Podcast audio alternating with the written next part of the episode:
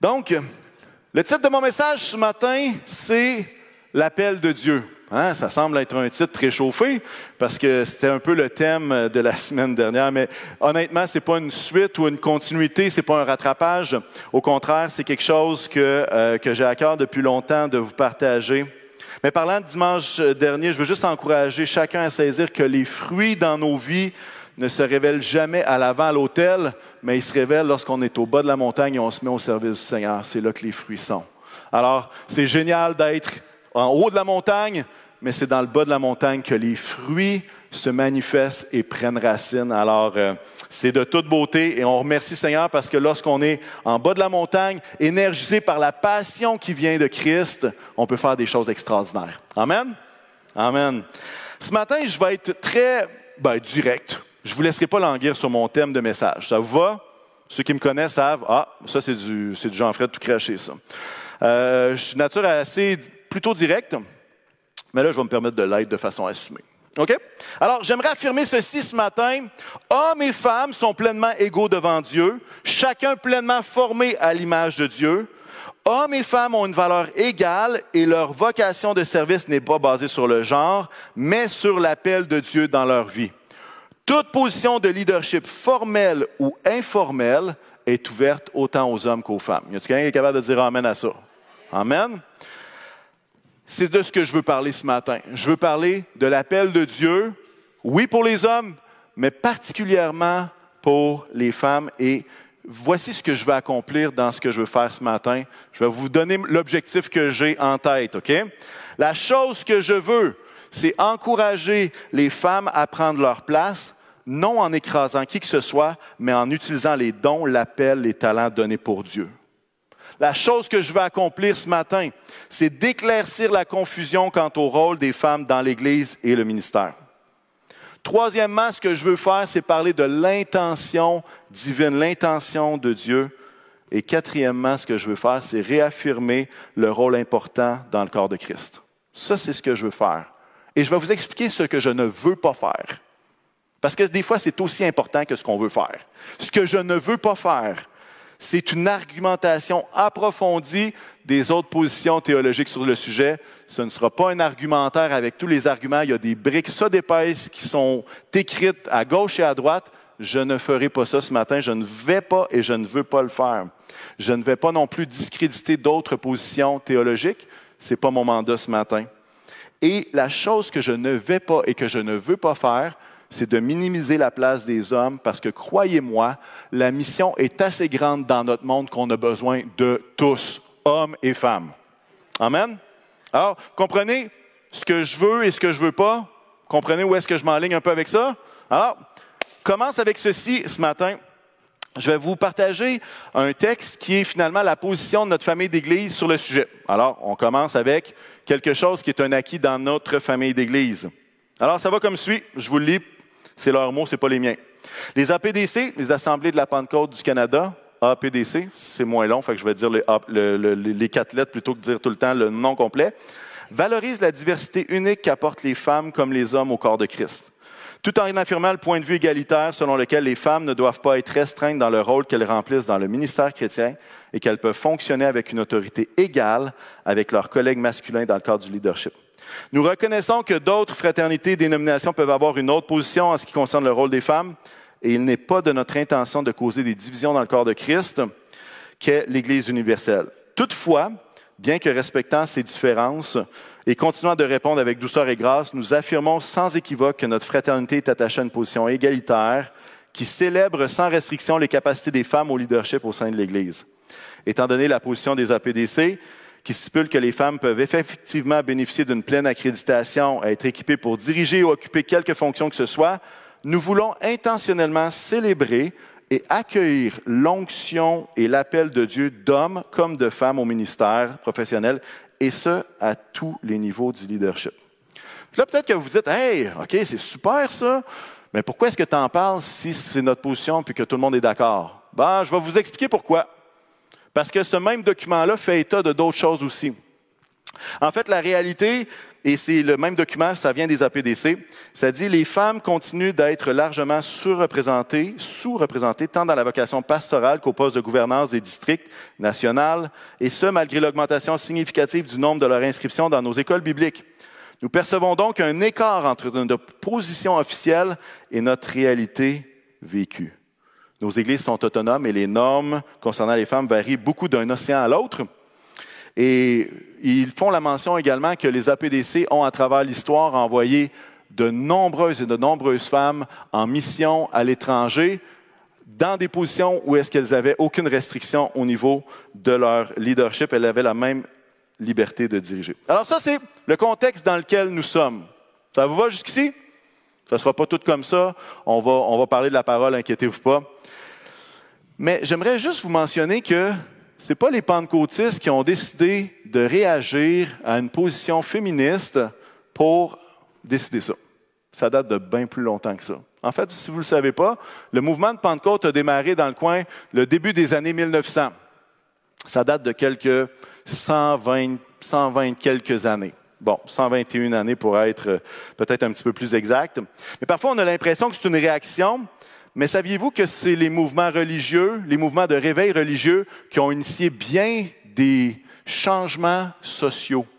Et il y a un théologien, Keener, qui rapportait que la première convention américaine sur les droits des femmes qui s'est tenue en 1848 à Seneca Falls, New York, était le résultat, entre autres, du réveil religieux.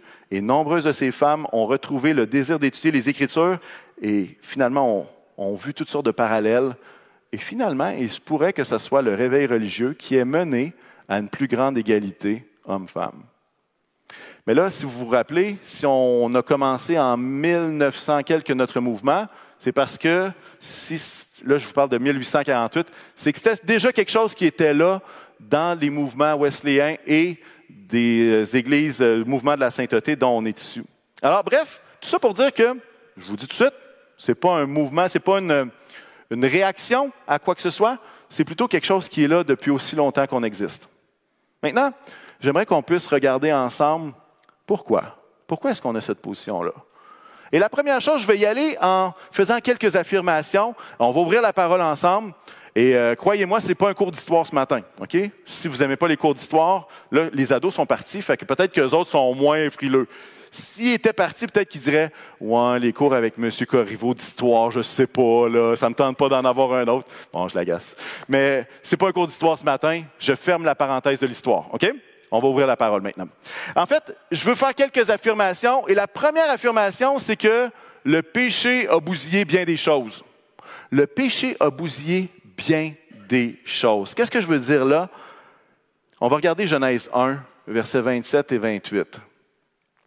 Et remarquez à quel point la mission qui est donnée par Dieu à l'homme et la femme est une mission commune. Et je prends une version d'Arby. Dieu créa l'homme à son image. Il créa l'image de Dieu, il les créa mâles et femelles. Et Dieu les bénit et Dieu leur dit aux deux, fructifiez et multipliez et remplissez la terre et l'assujettissez et dominez sur les poissons de la mer et sur les oiseaux des cieux, sur tout être vivant qui se meut sur la terre. Et là, on voit qu'il y a une mission commune qui est là. Il y a une mission qui est donnée non pas juste à l'homme, qui aurait une femme à son aide comme son helper, mais c'est une mission commune. Et ce qu'on se rend compte, c'est que lorsque le péché d'Adam et Ève est apparu, le péché a, bousillé l'intention divine. C'est-à-dire que l'intention divine a été modifiée ou, comment je dirais ça, a été assombrie par ce péché-là.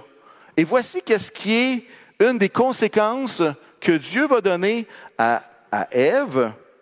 Il va dire à la femme dans Genèse 3,16, je pense qu'on l'a dans l'autre il dit à la femme, étant donné la conséquence du péché, à cause que finalement cet endroit parfait du jardin d'Éden n'était plus, il a dit, j'augmenterai la souffrance de tes grossesses, c'est dans la lourdeur que tu mettras des enfants au monde, tes désirs se porteront vers ton mari, mais lui, il dominera sur toi. Et j'aimerais vous dire la chose suivante.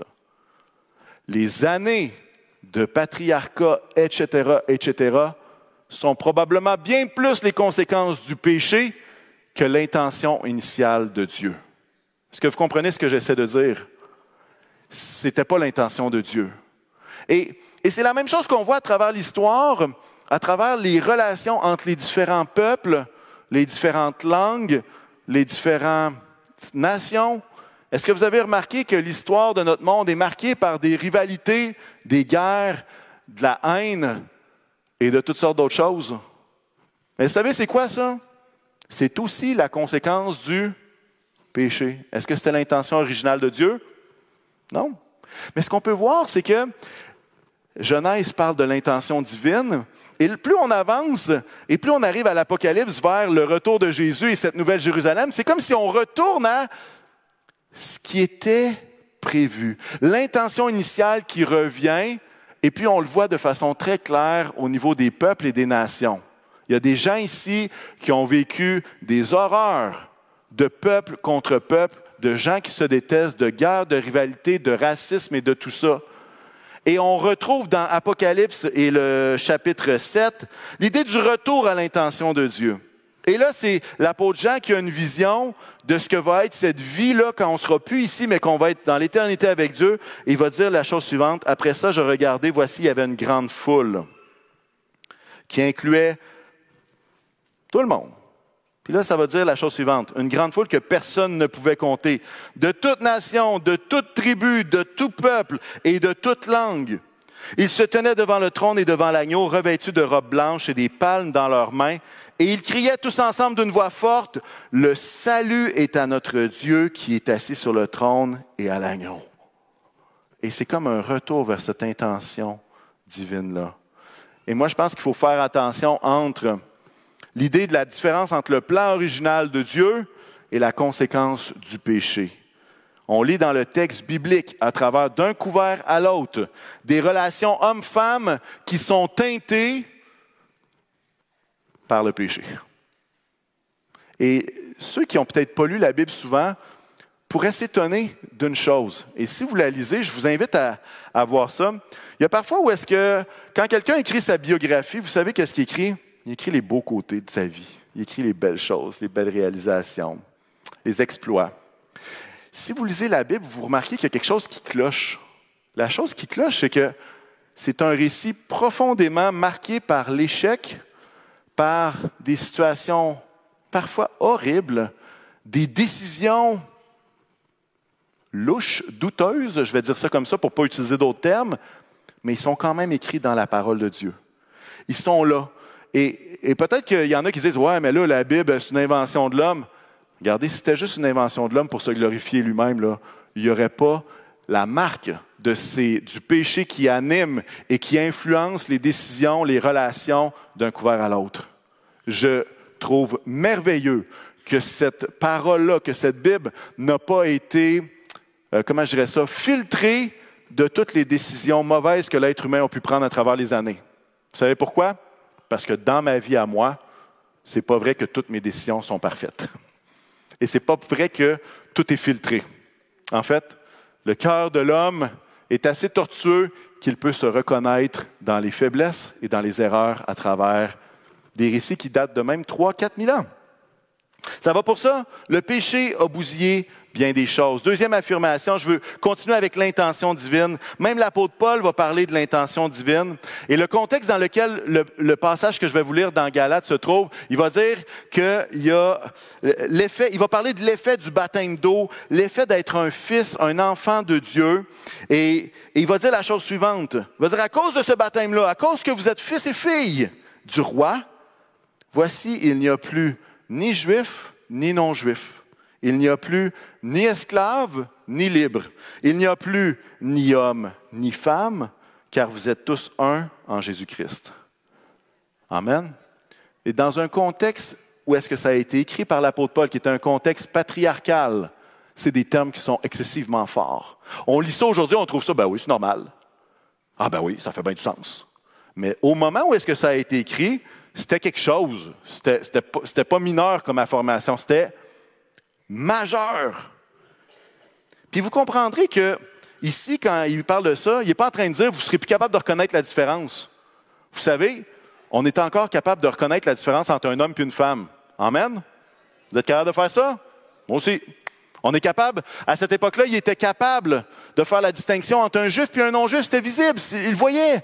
Même à travers l'habillement, tu étais capable de savoir qui était esclave ou pas. Il n'est pas en train de dire qu'il n'y a plus de différence puis tout le monde est pareil. Il est en train de dire qu'à cause du baptême, à cause de cette foi-là qu'on a en Jésus, ces frontières, ces barrières, ces choses qui nous différencient sont abolies. Et maintenant, il y a quelque chose qui transcende tout ça, qui chapeau tout ça, et c'est cette espèce d'unité qu'on a comme fils et filles de Jésus, en Jésus. Amen. Fait que c'est pas de dire qu'il n'y a pas de différence, là. Vous comprenez pourquoi je vous dis ça? Je ne le dirai pas à caméra, OK? C'est pas qu'il n'y a pas de différence, mais il y a quelque chose qui transcende tout ça.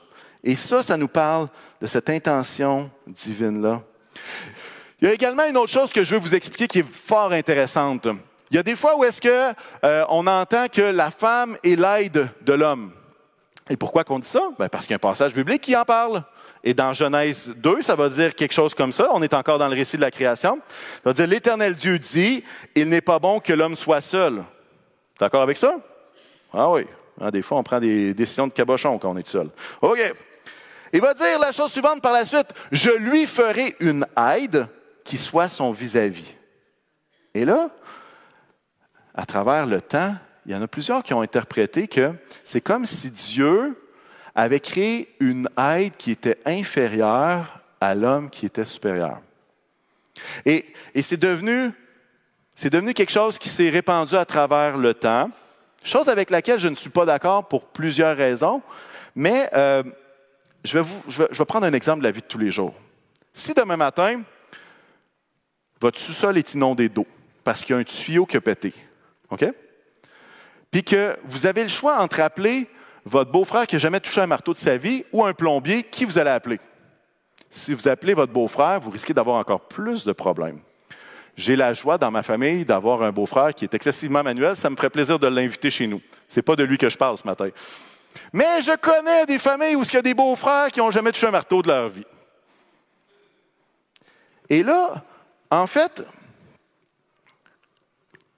cette aide-là qui nous vient de quelqu'un qui connaît plus que nous, elle est précieuse. Comprenez? Des fois, on a l'impression que l'aide semblable à lui, c'est une aide inférieure. Je vais vous dire que le mot aide dans ce texte-là, je lui ferai une aide. Le mot aide en hébreu, c'est Ezer. Et je vais vous donner un autre contexte dans lequel ce même mot Ezer est utilisé. C'est une histoire du peuple d'Israël qui est attaqué par les Philistins qui avaient probablement leur base à Gaza. En tout cas, je dis ça de même. OK? Il n'y a rien de nouveau sous le soleil. OK? Ça, ça date de milliers, milliers d'années. OK? Et puis là, ce qui se passe, c'est que les Philistins s'approchent et celui qui est en place, c'est Samuel. Et puis là, le peuple va le voir et dit, prie pour nous, Samuel, on est vraiment, vraiment mal pris. Alors Samuel leur dit, brisez vos idoles, jetez ça au vidange, mettez-vous à prier, puis on va voir qu'est-ce que l'Éternel va faire. Alors ils se mettent à faire ça. Et là, quand les Philistins se mettent, avancent pour s'attaquer, pour attaquer Israël, bien là, ça dit, la parole va dire qu'il y a un tonnerre fou qui tombe sur les Philistins. Ils sont complètement défaits. La victoire, à ce moment-là, c'est Israël qui l'a. C'est Samuel et la gang. Et là, voici ce qui va être écrit par la suite. Et je vous donne le contexte. Puis là, on tourne dans 1 Samuel 7, verset 12. Alors, Samuel prit une pierre pour se souvenir, qu'il plaça entre Mitzpah et Shen, et il l'appela Ebenezer, pierre du secours, pierre de l'aide. C'est ça les termes en hébreu, en disant, jusqu'ici, l'Éternel nous a secourus. Je ne sais pas si vous remarquez, mais le mot Ezer ici n'est pas appliqué pour l'inférieur qui bénit le supérieur. Clairement que Dieu, le Ézer, le secours, vient du supérieur qui vient aider le peuple qui en arrache. Je ne sais pas si vous réalisez qu'un Ézer peut être un leader puissant devant le Seigneur. Un leader puissant devant le Seigneur. Un Ézer, une aide, un helper. Et j'aimerais peut-être déboulonner le mythe de l'égalité, même dans les rôles. Des fois, on voit ah, valeur égale, mais ah, non, non. Une aide, un Ézer. J'aimerais aussi vous parler que l'évangile de Luc donne une place de choix aux femmes. Et si vous lisez Luc, saisissez cette richesse-là ce matin. Ben, en fait, vous ne le lirez pas ce matin, vous le lirez une autre fois. Y plusieurs femmes qui sont présentées dans l'Évangile de Luc sous un regard qui n'est pas commun à cette époque-là du tout. Je vous explique. Les parents de, Jean-Baptiste, là, je vais faire un tour d'horizon rapide. Je n'approfondirai pas chaque histoire pour une considération de temps. Zacharie était un des prêtres bien placés en Israël et il y a un ange qui lui apparaît pour lui dire Tu vas avoir un fils. Et il doute au point que l'ange, il dit Mais de quoi tu doutes? Hein, Je suis là, je suis un ange, qu'est-ce que tu veux, tu veux de plus que ça Et à cause de ça, il va perdre l'usage de la parole pendant plusieurs mois. Mais ce qu'on voit, c'est que sa femme Élisabeth, elle, elle fait quoi? Elle, elle croit. Elle croit. Ensuite de ça, on voit que quand Jésus est présenté au temple, il est présenté à Siméon. Siméon qui était justement un des responsables du temple et qui va prophétiser sur la vie de Jésus. C'est puissant, là. Puis là, après ça, on a comme le portrait. C'est comme Luc parle d'un homme, mais après ça, oh, il parle d'une femme, une Anne. Ça veut dire qu'elle a été avec son mari pendant sept ans et après ça, il est décédé. Et elle a été veuve à partir du moment où est-ce que son mari est décédé jusqu'à ses 84 ans, l'âge dont elle a aujourd'hui. Et le texte va dire qu'elle ne quittait pas le temple, elle demeurait dans le jeûne et la prière. Luc parle d'un homme, mais après ça parle de Wow, mais, il y a une femme qui est capable aussi, là. Et il valorise le rôle de la femme. On pense toujours qu'il y a juste 12 disciples qui suivent Jésus. Saviez-vous que c'est les femmes qui finançaient le voyage? il y avait un groupe de femmes qui pourvoyaient aux besoins de ces douze apôtres-là. Ah ben. Simon le pharisien, il, accueille Jésus chez eux, il lave pas les pieds, il ne fait rien. Lui, c'était un gars qui était reconnu. Mais finalement, il arrive une femme qui avait issue d'une mauvaise vie, qui, elle, quand voit Jésus, elle se met à ses pieds, à place du parfum sur ses pieds, elle les essuie avec ses cheveux elle fait l'accueil que l'homme avait manqué sa shot. Comprenez? On voit un épisode où est-ce qu'il y a des riches qui font exprès pour donner plein de pièces dans le tronc pour que tout le monde les voit parce qu'ils donnent beaucoup. Et Luc fait le parallèle avec une veuve qui avait juste deux pièces. Et il dit, elle a donné encore plus que ceux-là parce qu'elle a donné de son nécessaire et pas juste le superflu. Ça vous dit quelque chose? Luc, fait, est intentionnel. Luc est intentionnel. Il montre l'homme, mais il montre également la place de la femme qui a foi et qui, et, qui fait des choses bien souvent meilleures que les hommes dans ces parallèles-là. Les femmes à la croix. Est-ce que vous avez remarqué que la grande majorité des disciples, gars, avaient sacré leur camp pendant que Jésus était à la croix? Il avait peur. Qui était autour de la croix? Il y avait Jean, et les femmes. Les onze autres euh, étaient partis. Encore une fois, Jésus a choisi que ce soit des femmes qui soient les premières témoins de sa résurrection. Saviez-vous qu'à cette époque-là, une femme, son témoignage en cours n'avait aucune valeur? C'est-à-dire que a un gars qui, avec une arme quelconque, tue l'autre à côté de lui, il y a une femme qui assiste à la scène, elle n'a aucun témoignage crédible encore pour dire Hey, j'ai vu, voici ce qui s'est passé. C'était rejeté de côté. D'ailleurs, les bergers aussi étaient dans cette même situation-là. Un berger n'était pas crédible pour témoigner. C'est comme si son témoignage n'avait pas de crédibilité. Là, maintenant, vous pouvez être offensé de ça. C'est plus la conséquence du péché que l'ordre intentionnel de Dieu, OK? Mais c'était l'époque. C'est pour ça que des fois, on lit le texte puis on fait comme, hey, non, mais c'était l'époque. Mais Jésus choisit que ce soit des femmes qui soient les premières à témoigner de cette résurrection-là. Et vous savez qu'est-ce que les disciples gars ont fait? Est-ce qu'ils l'ont cru ou l'ont pas cru? Ils l'ont pas cru. Même si les femmes l'avaient vu. Mais ça, c'était classique culturellement. Une femme voyait quelque chose, témoignage plus ou moins crédible, on ne croit pas, ouais, ouais, peut-être, ouais, ouais. Mais Jésus choisit. Et Luc le précise avec détail que c'est une femme qui va, euh, être la première, les premiers témoins de la résurrection. Et quand y pense, la résurrection, vous savez à quel point est-ce que c'est majeur dans le christianisme? Parce que on peut regarder tous les évangiles, penser à tous les miracles, mais vous saviez que la résurrection est la preuve ultime que tout ce que Jésus avait déclaré avant s'est accompli pleinement. C'est le saut final de la puissance de Dieu sur terre. Alors, quand il prend ces femmes comme témoins, il est en train de dire, ce sont les femmes qui vont être le saut, les premières témoins de la résurrection sur l'événement qui atteste que tout ce que Jésus avait dit avant était vrai. C'est gros, là. C'est gros. Mais ce qu'on voit, est-ce que Luc est féministe? C'est pas ça le point. Luc valorise le rôle des femmes, puis vous savez pourquoi? Parce qu'entre autres, Luc a été celui qui a écrit les actes des apôtres. Et en écrivant les actes des apôtres, il a vu par la suite qu'il y avait plusieurs femmes qui ont été remplies de l'Esprit, qui occupaient des fonctions dans l'Église après justement la Pentecôte. Il les a vues, il les a écrits également. Pour lui, c'est important parce qu'il a témoigné, il a vu ça. Et le rôle des femmes dans Luc semble annonciateur de ce que l'Esprit voulait faire dans l'Église primitive.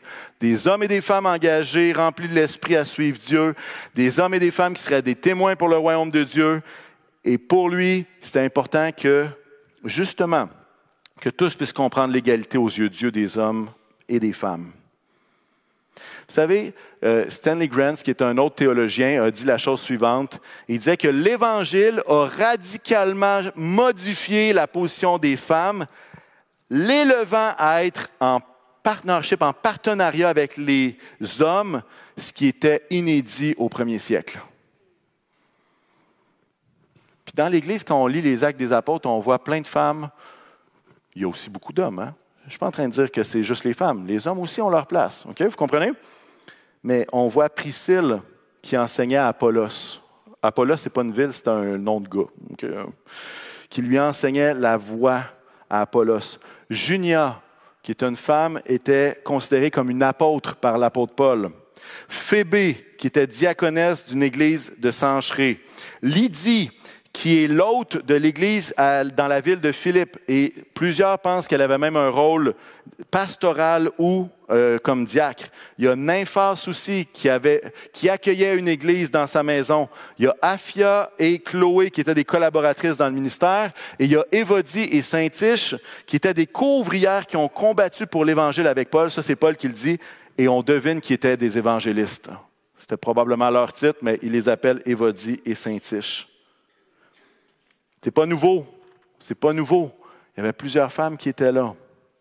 Et là, je veux ouvrir une parenthèse. Si c'était si évident que ça, ben, tout le monde croirait la même chose. Mais il y a des textes et il y a des nuances, il y a des approches différentes. Et peut-être que ce matin, ce message-là confronte des choses que vous avez lues, de ce que vous avez entendu. Ah, regarde, moi, je suis prêt à. En anglais, on dit agree to disagree, dans le sens, je suis prêt à qu'on soit d'accord, qu'on n'est pas d'accord. Comprenez ça? On peut être d'accord de ne pas être d'accord sur tout, puis ça me convient très bien. Mais moi, en fait, je fais juste mentionner que au Carrefour, ben, on est très à l'aise avec des femmes qui sont dans le ministère. D'ailleurs, vous en avez eu la preuve il y a de ça quelques mois. Mais il y a des passages qui sont ambigus. Il y a le passage dans 1 Timothée 2 et je pense qu'on n'a pas le passage exact, mais dans ce passage-là, ça va dire que la femme s'instruise paisiblement en toute soumission. Je ne lui permets pas d'enseigner. Et là, ben, certains utilisent ce texte pour dire que c'est une volonté de tous les siècles et pour tous les siècles à venir. Mais en fait, lorsqu'on regarde l'épître à Timothée qui était à ce moment-là dans la ville d'Éphèse, on remarque qu'un des gros problèmes de cette église d'Éphèse-là, c'était qu'il y avait des faux enseignements, mais beaucoup de faux enseignements. Et ces faux enseignements-là étaient dirigés entre autres vers les femmes. Et là, en fait, ce qu'il est en train de dire, ce qu'il est en train de dire, c'est qu'il va dire que les femmes non instruites sont invitées à écouter plutôt que d'interrompre. Mais vous savez quoi? Il disait aussi que les prédicateurs non compétents et non affermis, tout comme les prédicatrices non compétentes et non affermies, ne pouvaient pas prendre autorité. Et d'ailleurs, dans le chapitre juste avant, l'apôtre Paul va exclure deux hommes qui étaient des prédicateurs et va les qualifier de blasphémateurs, probablement parce que leurs enseignements étaient complètement erronés. Alors, est-ce que le but de l'apôtre Paul, c'est de dire que qu'une femme parle, Bien, il y a certains qui pensent que oui, puis il y en a d'autres qui pensent que non. Moi, je crois que le contexte de l'Église d'Éphèse nous révèle que l'apôtre Paul pouvait aussi, dans la parole de Dieu, adresser des choses spécifiques qui s'adressaient à cette Église-là. Est-ce que toute l'Écriture est valable juste pour le premier siècle? Ben non. Ben non, on s'y appuie solidement. Mais Paul, juste avant, va exclure deux hommes en disant Vous êtes blasphémateurs, ça ne marche pas votre affaire, on a un problème d'enseignement, puis on ne veut pas que les gens soient pognés là-dedans. À Éphèse, si vous avez une notion d'histoire, puis là je m'excuse, je vous ai dit que je ne parlerai pas d'histoire, dernière petite parenthèse, il y avait une déesse qui était renommée dans toute l'Asie mineure, c'était la déesse Artémis. Et puis, les prêtres d'Artémis étaient des, des femmes et parfois des prostituées. Alors, ce qui se passait, c'est qu'il y avait tout un contexte dans lequel cette espèce de prise d'autorité était à l'intérieur d'un contexte où est-ce que tous les gens d'Éphèse avaient ce modèle-là de prêtre femme. Est-ce que ça explique tout? Ah, comme je vous dis, il y a des arguments d'un bord, il y a des arguments d'un autre. Je ne suis pas en train de vous dire que c'est noir-blanc, fini. Je fais juste vous mentionner qu'il y a un contexte là. Même chose dans 1 Corinthiens 14. L'apôtre Paul va dire que les femmes se taisent, elles n'ont pas le droit de parole. Mais encore là, trois chapitres avant, il va dire aux femmes de prophétiser dans l'Église. Puis après ça, il leur dirait après, trois chapitres plus loin, ben là, il faut que vous taisiez complètement, vous n'avez pas le droit de parler pour toutes les générations, mais il leur encourage trois chapitres avant de prophétiser dans l'Église. Fait qu'on se comprend qu'il y a quelque chose qui. Il y a quelque chose qui dépasse juste le voici la règle universelle. Il y a quelque chose qui ne marche pas. Mais en fait, ce qu'on se rend compte, c'est que ce silence-là est placé dans le contexte des dons spirituels. Et puis, saviez-vous que Paul demande le silence également aux hommes? En fait, il va dire quand il y a quelqu'un d'autre qui a une révélation, que le premier qui était en train de parler se, zip, se taise. Et il le fait pourquoi? Pour qu'il y ait de l'ordre. Il le dit pour qu'il y ait de l'ordre dans le culte, dans ce rassemblement les uns les autres. Donc, il y a d'autres textes aussi qui, parlent de ça, qui, parlent un peu de, tout ça, mais en même temps, ce qu'on voit, c'est qu'il y a des femmes qui étaient leaders. Euh, L'apôtre Paul les encourage à prophétiser dans l'Église. Il y a un contexte aussi dans l'Église d'Éphèse. Donc, tout ça fait en sorte que, comme mouvement, on ne prend pas ces paroles comme définitives, pas dans le sens de l'autorité des Écritures, mais dans le cadre de l'application aujourd'hui dans notre contexte. Comprenez ce que j'essaie de dire? Je n'ai pas dit que je fais juste pick and choose euh, l'écriture. On est en train d'interpréter un conseil que l'apôtre Paul donne à une église. Bon. Je ferme ce bloc de nuances, OK, ou de parenthèses ou de, passages, parce que si je ne l'avais pas mentionné, vous auriez dit, coudon, Jean-Fred, il ne lit pas la Bible, il ne connaît pas tel, tel, tel passage. J'ai des livres ça d'épais qui a toutes les explications, contre-arguments, arguments, vous ne voulez pas lire tout ça, je vous le garantis. Ça ne vous tente pas. Ça ne vous tente vraiment pas. Parce qu'à la fin de la journée, ce n'est pas de l'édification qu'il y a dans votre cœur, c'est comme ça se peut-tu que je sois encore plus mêlé qu'au départ? Comprenez? Est-ce que ces livres-là existent? Ben oui. Puis j'en ai lu quelques-uns. Vous comprenez? Mais on n'est pas dans, mon but, ce n'est pas de faire un argumentaire approfondi. Amen? Vous êtes libre de ça. J'aimerais vous partager un passage qui, pour moi, est fondamental dans ce qu'on est en train de parler, et c'est Matthieu 28. La mission de l'Église est importante et urgente. La mission de l'Église est importante et urgente. Tantôt, je vous disais, il y a assez de boulot qu'on a besoin des dons, des talents, des appels, des onctions, autant des hommes, des femmes, parce que la mission, elle est infinie. il y a du boulot. Il y a du boulot. Et c'est intéressant que quand Jésus va, partager ce, passage-là qui devient un peu la mission de l'Église, la raison pour laquelle, lorsqu'on est sauvé, on ne s'en va pas au ciel tout de suite. ça serait le fun, hein? Je ne sais pas si vous avez déjà réfléchi à ça. Hey, si je donne mon cœur à Jésus, puis que j'entre dans ses voies, pourquoi est-ce que je peux enlever tout de suite au ciel? Je serais bien mieux là-bas. Mais Dieu choisit de nous garder sur terre pour qu'on accomplisse une mission cette mission-là, c'est celle-là. Allez, faites de toutes les nations des disciples. Baptisez-les au nom du Père, du Fils et du Saint-Esprit et enseignez-leur à mettre en pratique tout ce que je vous ai prescrit. Et moi, je suis avec vous tous les jours jusqu'à la fin du monde. Cette mission est complètement inclusive au niveau de la formation des disciples, de l'évangélisation, de l'enseignement. Et comme je vous dis, il y a tellement de besoins, il y a tellement de gens qui souffrent, il y a tellement de gens qui ne connaissent pas la paix merveilleuse et profonde qu'il y a en Jésus que franchement, on a besoin de tout le monde. C'est d'ailleurs cet argument-là qui a fait en sorte que une des églises, euh, bon, SBC, Saddleback Church, euh, a justement changé une position historique qui était justement pour éviter que toute femme soit nommée pasteur, et ont changé à cause de ce passage-là. À cause de la mission est trop grande. Il y avait d'autres arguments aussi, là, vous comprenez-moi. Mais ça, c'était le poids. C'était le poids majeur. Le poids majeur.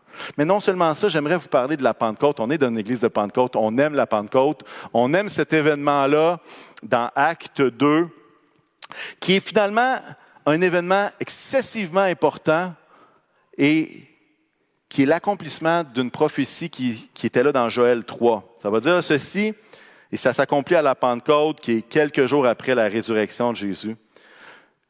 Après cela, je déverserai mon esprit sur tout être humain.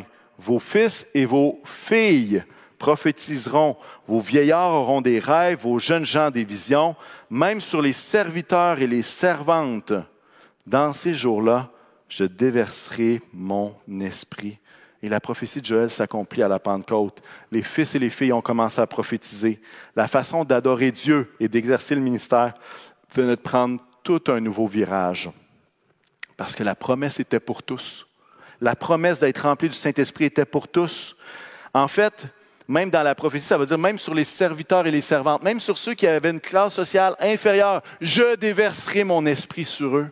Et ce qui se passe, c'est que à la Pentecôte, ceux qui sont marginalisés, les femmes, les enfants, les esclaves, les vieillards, se sont tous vus être placés sur le même pied d'égalité. Des droits privilèges leur ont été accordés, ils ont été accueillis, les dons spirituels ont été offerts à tous, ils ont été remplis, nous voyons ça depuis aussi longtemps qu'on existe des hommes et des femmes remplis du Saint-Esprit. La Pentecôte est un shift majeur dans la façon d'adorer Dieu et dans l'abolition, excusez-moi, de toutes ces normes sociales qui deviennent tous unis à la Pentecôte. Est-ce que vous saviez que le mouvement de Pentecôte au départ était caractérisé par l'inclusion de beaucoup de marginalisés, des gens pauvres, des gens de toute classe sociale, et même au début du siècle, avant tous les mouvements euh, au niveau du racisme, des églises multi-ethniques ensemble. Pourquoi? Parce que cet événement-là d'être rempli du Saint-Esprit les réunissait. Est-ce que tout était parfait? Ce n'est pas ce que je suis en train de dire. Est-ce qu'il y avait des luttes à cause du contexte social? Mais le mouvement a commencé comme ça. Je vais inviter les musiciens à s'approcher. Et à travers ces affirmations-là, nous pouvons affirmer avec assurance comme Église que les femmes sont libres de diriger. Ça, c'est ma conviction, c'est la conviction de notre mouvement. Et j'aimerais dire la chose suivante. Les hommes sont encouragés à prendre leur place avec foi, humilité, soumission, amour et dévouement. Les hommes disent Amen à ça? My goodness. Je pense que je vais changer mon sujet pour la semaine prochaine. Ça va être l'appel de Dieu pour les hommes. Je répète. Les hommes sont encouragés à prendre leur place avec foi, humilité, soumission, amour et dévouement. Amen? Amen. Maintenant, les femmes sont encouragées à prendre leur place avec foi, humilité, soumission, amour et dévouement. Amen? Bon, c'est bon. Le message pogne, Ça, ça, a plus levé avec les femmes que les hommes. Je ne sais pas pourquoi. C'est bon. Je vais finir avec un texte, un texte dans Romains. Je finis avec un texte, puis après ça, je vous conte une petite histoire. OK? Une petite histoire le fun. Dans Romains 12, versets 4 à 8, ça va dire En effet, de même que nous avons plusieurs membres dans un seul corps et que tous les membres n'ont pas la même fonction. De même, nous qui sommes plusieurs, nous formons un seul corps en Christ et nous sommes tous membres les uns des autres, chacun pour sa part. Nous avons des dons différents selon la grâce qui nous a été accordée. Si quelqu'un a le don de prophétie, qu'il l'exerce en accord avec la foi. Si un autre est appelé à servir, qu'il se consacre à son service. Que celui qui enseigne se donne à son enseignement et celui qui a le don d'encourager se donne à l'encouragement. Que celui qui donne le fasse avec générosité, celui qui préside avec zèle et que celui qui exerce la bienveillance le fasse avec joie. Et pour moi, ça, c'est un texte qui nous encourage chacun, avec les dons différents qu'on a, hommes, femmes, de mettre ça avec toute la force qu'on a. Peu importe le service, va dire donne-toi à ton service. Donne-toi à l'encouragement. Donne-toi à la générosité. Donne-toi à, à, présider. On est tous encouragés comme ça. Alors, je veux terminer avec une histoire d'une femme qui se nomme Amy Semple, Amy McPherson, qui est née en 1890 au Canada, qui après ça a déménagé aux États-Unis.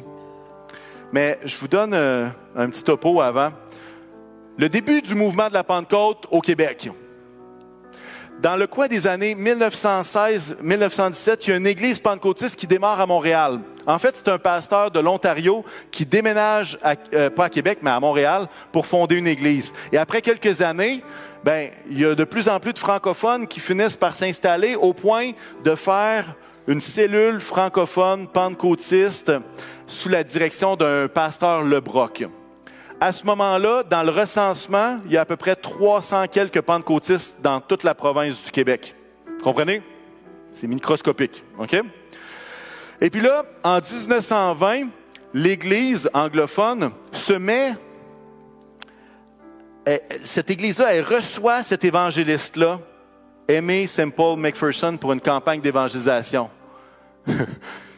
Honnêtement, le marketing a changé avec les années. Si vous regardez en bas à droite, ça dit des milliers ont été obligés d'être retournés de bord de, des églises dans d'autres villes. là, en train, ils sont en train de dire il y avait tellement de monde qu'il y a des gens qui ont été obligés de, s'en aller. Fait que là, leur pub, c'est Hey, dépêchez-vous parce que sinon vous allez vous faire tourner de bord. On n'utilise plus cette publicité-là trop, trop. Mais ils font une campagne de trois semaines. Pendant les trois semaines, il y a des réunions en tous les jours. Je pense qu'il y a une journée de break seulement. Une réunion, même la dernière, qui va euh, s'échelonner sur huit heures de temps. Évangélisation, proclamation de l'Évangile, guérison des malades, le, le, le, le, journal de Gazette. Et là, il y a une journaliste qui vérifie les gens qui sont guéris avec dossier médical.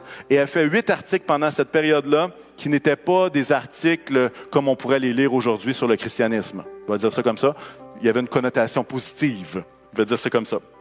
Et puis là, en fait, ce qui se passe, c'est que des protestants, même des catholiques, arrivent avec une lettre de leur curé qui leur donne la permission d'assister à ces réunions-là. Voyez le contexte social dans lequel on est, OK? On, est en 1920. On est loin, là.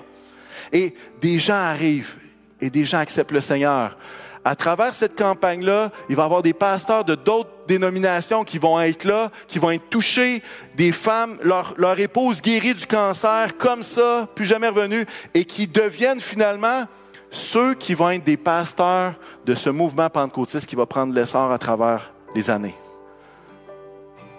Ce qui se passe, c'est qu'à cause de cette campagne-là, quelques mois plus tard, l'automne d'après, cette église-là achète un cinéma pour tenir leur culte parce que ça grossit, ça grossit. Cette église-là, en 1950, va construire un grand sanctuaire de plus de 1300 places qui s'appelle aujourd'hui Evangel Pentecostal Church à Montréal, qui est situé juste à côté du forum. Les jeunes, les ados le connaissent parce qu'on va là pour des événements jeunesse parfois. Une église forte des APDC. Et tout ça parce qu'une femme est venu faire une campagne d'évangélisation. Est-ce qu'il y a eu d'autres travail à côté? Comprenez-moi bien, ce n'est pas la seule raison. L'Esprit a soufflé. Mais c'était le début d'une flamme qui s'est répandue à Montréal, dans les communautés anglophones, dans les communautés francophones. Je ne sais pas si vous seriez allé, vous, euh, avec cette publicité-là.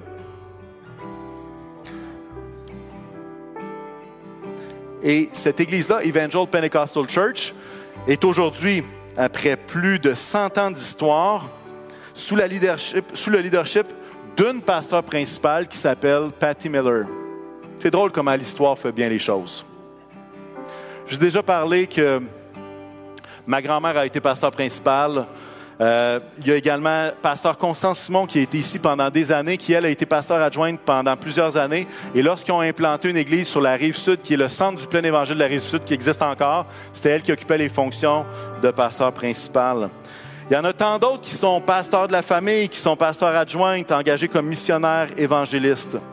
En 2022, il y avait 3720 personnes reconnues par notre famille d'Église comme pasteurs d'un bout à l'autre des deux océans. 3700. Et là-dessus, il y en avait 1040 qui étaient des femmes, soit 28% et on se réjouit de ça. C'est bien. Il y a encore du chemin, évidemment. Et notre but, ce n'est pas d'avoir une parité 50-50. Vous savez pourquoi? Parce que l'objectif, ce n'est pas la parité. L'objectif, c'est l'appel et l'onction qui est placé sur chacun. Amen? Donc, le but, c'est pas de dire, on va forcer, on va forcer. Non, non. En fait, c'est d'avoir la liberté de répondre à l'appel de Dieu dans la vie, qu'on soit un homme ou une femme. C'est ça, c'est ça l'argument de base. Alors, ce matin, peut-être qu'il y a des femmes ici qui ont été blessées parce qu'à cause de toutes sortes de choses, ont été tassées, pas à cause qu'il n'y avait pas d'appel, pas à cause qu'il n'y avait pas une bénédiction sur leur vie ou pas parce qu'il n'y avait pas les compétences, mais simplement pour des raisons arbitraires. Et si c'est ça, je prie ce matin que votre cœur puisse être réconforté et animé de la paix de Dieu. Vraiment. Je veux prier ce matin que chaque femme puisse avoir la conviction qu'elle est précieuse, aimée, égale, créée à l'image de Dieu pour un but, un dessein devant, un, dessein qui vient de Dieu, un plan qui vient de Dieu. Je ne suis pas en train de dire que chaque femme ici est pasteur. C'est pas ce que je dis. Pas du tout. Je veux prier que nous puissions être une église, comme église, qu'on puisse travailler en étroite collaboration avec les dons, talents de chacun et chacune pour l'avancement du royaume de Dieu. Est-ce qu'on peut se lever ensemble à ce moment-ci? Je comprends que peut-être certains ici sont, ont peut-être jamais entendu ça. Peut-être vous êtes, hé, hey, t'as peu, c'est raide à matin. Parce que, pour être franc, la littérature qui se trouve dans les librairies chrétiennes est beaucoup plus d'un autre avis que celui que ce que je suis en train de vous dire. C'est une réalité. Mais en même temps, on va être un peuple qui honore l'onction qui est sur la vie de chacun et chacune. Amen. On va prier ensemble. Seigneur éternel, je veux te prier ce matin parce que ton esprit est présent dans nos cœurs, dans nos vies. Tu nous remplis, Seigneur, de foi, tu nous remplis de ton amour et il n'y a pas de distinction. Hommes et femmes sont remplis de toi.